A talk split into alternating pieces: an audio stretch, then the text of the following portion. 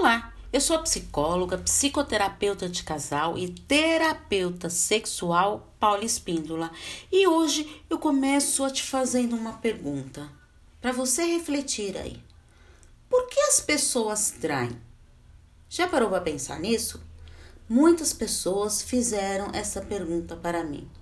A traição é a quebra da fidelidade, da confiança e da lealdade prometida ao outro deixando a pessoa traída muito ressentida. Agora que você já refletiu, vamos lá. Mas por que as pessoas traem?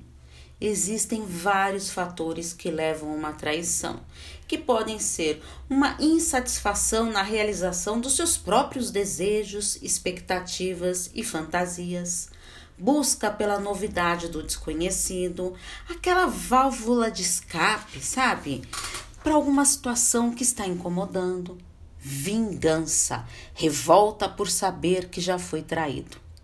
Mas como será que se sente o traidor? Isso mesmo, você já parou a pensar no traidor?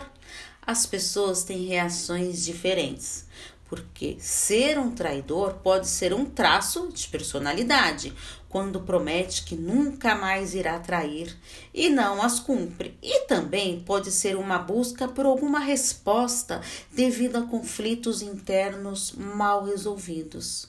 Deve-se então analisar alguns pontos. Sentir-se culpado é uma questão de caráter, de valores que a pessoa possui, tanto o homem como a mulher.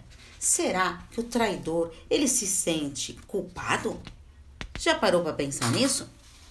A sociedade ela é mais flexível com os homens, vê as traições das mulheres como algo imoral.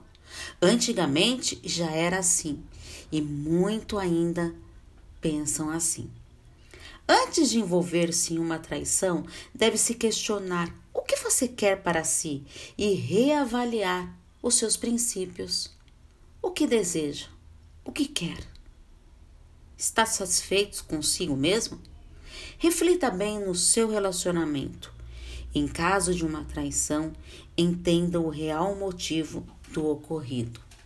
Eu sei que lidar com essa questão é algo muito difícil. E você sabia que muitos casais procuram a psicoterapia de casal para resolver este conflito? Isso mesmo, estou à disposição para atendimentos de terapia de casal ou mesmo a terapia sexual.